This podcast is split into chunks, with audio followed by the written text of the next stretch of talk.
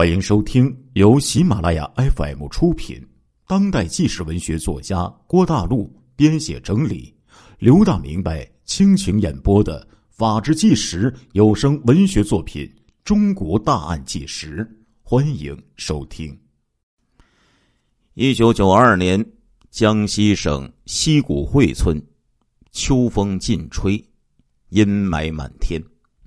千顷的芦苇中的泥泞小路上，蹒跚的走过来一个满脸皱纹、脊背佝偻的老人。他今天出狱，在渤海湾的监狱盐场，他已经足足的待了二十二年。傍晚的时候，他终于回到了生养他的山村，在坍塌颓败的老屋前，他拨开莫西的蒿草。见到窗棂尽朽，似乎一对无眼的瞎眼，冲他凄惨的对视。妻子女儿已经二十几年毫无音讯了，他只是恍惚的记得三岁的爱女，在他被绑走的时候那种惊悸的眼神，就是因为记着自己女儿那双眼神。他才能支撑到今天。他走出自己家破败的屋子，见到旁边的屋子当中有灯光，便悄然推开门。坐在案前秉烛夜书的女子转身向门口看了过去。就在那一瞬间，女子简直不敢相信自己的眼睛。猛然间，女子扑上来。跪在老人膝下嚎啕大哭，老人见到家徒四壁，只有破案上面整整齐齐落着的信纸和信封，还有成联的邮票。老人也缓缓的给女子下跪，几滴浑浊的老泪挂上了脸庞，两个人互相默默的哭了半天。突然，女子站起来。从悬挂的破篮子里拿出了一个红包，递给了老人，说道：“这是您闺女结婚时候的喜糖喜烟，没敢烧给您。”老人把红包置于胸脯处。女子说：“伯父，我没有能和你和给我爹洗清冤屈，对不住啊。”老人对着自己的侄女周海清说道。海清，你没有对不起我，是我对不起你呀。老人将脸贴在那个红包纸上，低声说道：“不见面也好，是我对不起他们娘俩的。”第二天早上，街上的人们发现，市公安局大门口横躺着一个老人，满脸抹白。手撑白帆，上书十个浓墨大字：“沉冤二十载，昭雪待何日？”老人前胸、背后背缀着一片白麻布，用血写成的文字：“再死一回。”他就是昨天刚刚出狱，二十二年前因前因杀人罪。被判处死刑的周章平。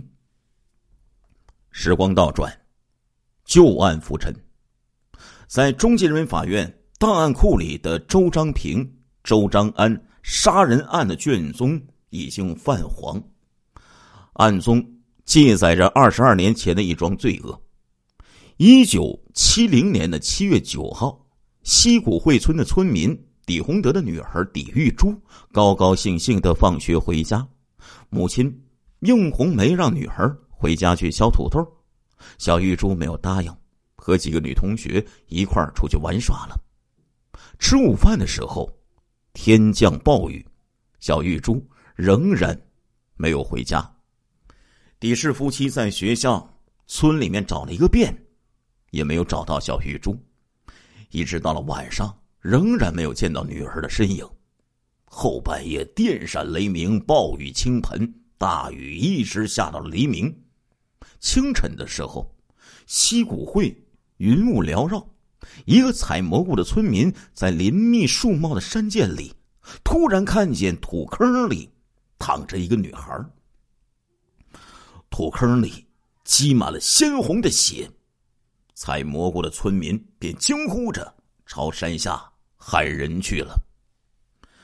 狄玉珠的父母邱洪德和应红梅最先赶到了山涧，一看现场，当妈的立即就昏厥了过去。县公安局的刑警现场勘查，小玉珠的尸体横卧土坑。头发蓬乱，衣衫褴褛。从他的胸到下腹，有一道长达二十九厘米的刀口，裂口宽十四厘米。肝脏被刺五刀，内脏外翻。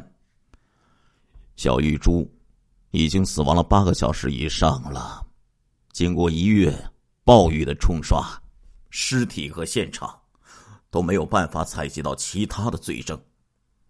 西谷会这个地方地理闭塞，深山僻壤，外人罕至，选择在山涧里作案，定是本地人无疑。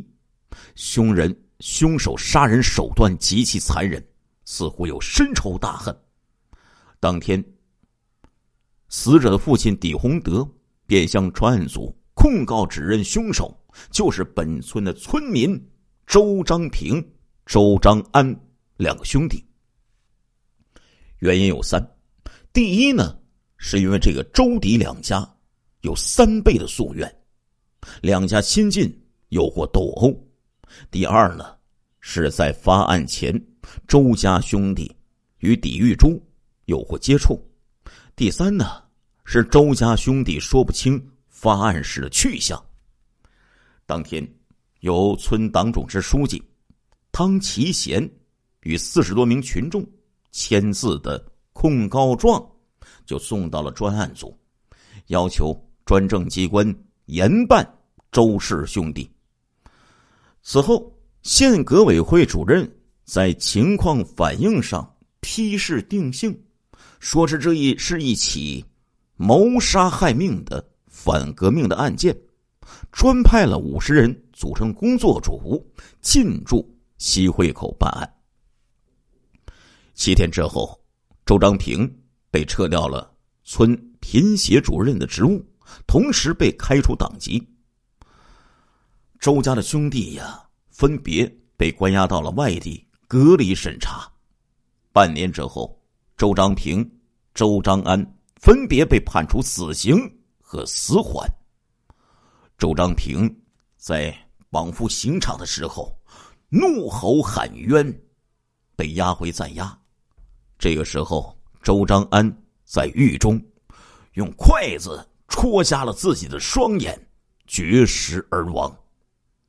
这个案子始终没有得到周章平的口供，而供认与凶杀人的周章安又自虐身亡。复审之中，改判周章平死缓，监押在。渤海劳动盐场，周章平在狱中三获减刑，压满二十二年后被释放出狱。在市委政法委书记的案头上放着周章平、周章安杀人案的案卷。如此恶性的一起杀人案件呢，却只有薄薄的三本卷宗，可想而知，当时。办案人员处理这个案件是多么的潦草，而旁边却落着周海清二十年以来写的两千多封寄给中央、省、地、县有关部门的申诉信，而最右边的一摞是这二十年来在上级部门的干预下八次对周氏兄弟杀人案的复查的案卷。八次复查年代不一，办人不同，但是结论都是一致的：事实清楚，证据确凿，申诉无理，予以驳回。二十年的漫漫长夜，数百万字的书写过程，数千里的鸣冤之路，还有那鲜血凝就的“再死一回”四个大字。政法委书记处理案头，毅然提笔批示，调集公检法办案专家组，组成专案组，再审一回。七名资深的法官、检察官和警官组成的复查专案组，正是带着法律的使命，走入了周氏兄弟杀人案那段历史当中。时光已经流逝了近四分之一的世纪了呀，物是人非，证人呢，绝大多数都已经病逝，活着的也都是年纪很大了，记不大清楚当时的情况。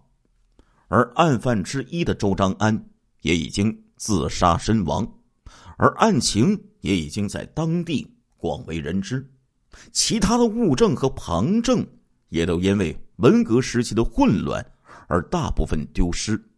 想要准确无误的复查，甚至是改写这段历史，谈何容易呀！专案组的负责人宋慈和刘竹英等六位组员。经过认真分析，其他将复查材料梳理成三个方面。第一呢，是被告方的申诉部分，包括久审不供、不在现场、有人诬告三个部分申辩，但是又提不出否定犯罪的直接证据。在文革时期，办案条件粗糙，很多办案人员经常殴打嫌疑人。因此，刑讯逼供取得的口供，检察院和法院不认为是无效的，而周章平和周章安不在现场的证据都不充分，而有人诬告一说，也拿不出确切的证据。二是群众反映，包括案发后二十年来，西口会的乡党委谈色变案，谈案色变呢。都觉得周氏兄弟非常的冤屈，但是提不出证实无罪的证据。很多人从周氏兄弟平时为人的口碑里啊，从这一点出发，认为两个兄弟不大可能做出这种伤天害理的事情。但是推断不能作为证据，即使有怀疑，也只能是怀疑了。第三呢，是原地区的公安处。派往西汇口督办此案的刑警王遂昌提供了非常重要的线索。二十多年来，他对周案始终抱有深深的疑惑。首先，就是他来到西汇口进行侦查的时候，发现和受害者的父亲李洪德交流的时候，他发现这个父亲对女儿之死并没有怎么悲伤。其次，就是据当时周围的村民回忆呀，李洪德还没有到女儿被害的现场，就已经大哭大闹，说女儿被杀害、被割腹。虽然事后他解释说是报信人所说的，但是询问报信的人，他说并没有说的这么详细，因为他自己呀也只是看了一眼就跑回去报信了。没有看得太仔细，而二十年过去了，报信人呢也已经去世了。即使怀疑没有证据，也仍然不能洗清周氏兄弟的干系呀。专案组呢又重新详细的阅览了二十年前的案卷，因为当时历史特征和混乱的条件，致使办案非常的草率。证据粗糙，鉴定模糊，处理急躁，给全案从证据链条上又留下了连环相套的疑点，杂乱无章、证据紊乱的案卷使七位刑侦专家束手无策。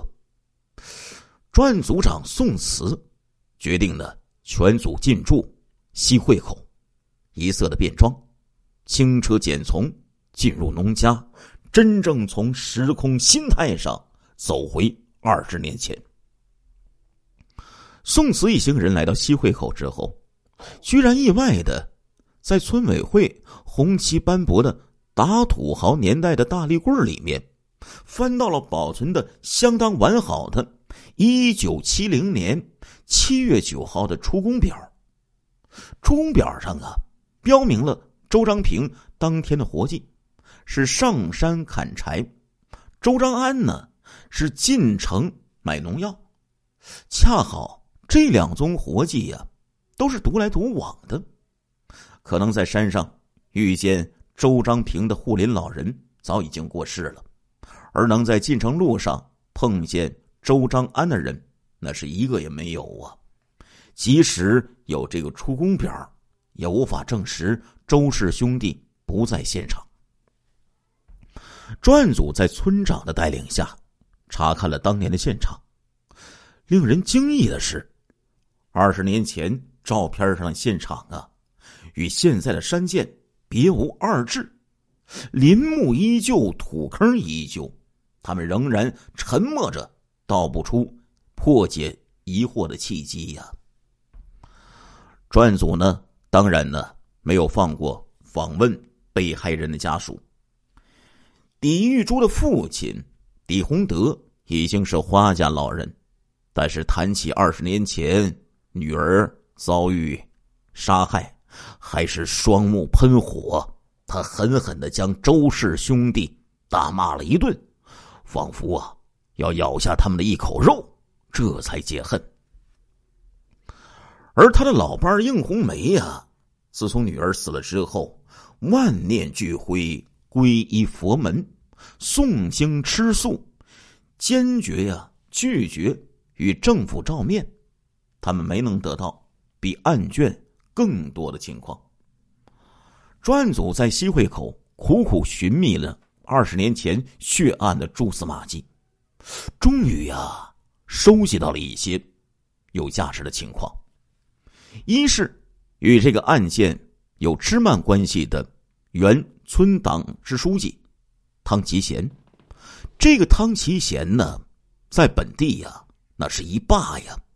当初就是他聚众联名控告周氏兄弟，而他呢和周氏兄弟呀有相当深的个人恩怨。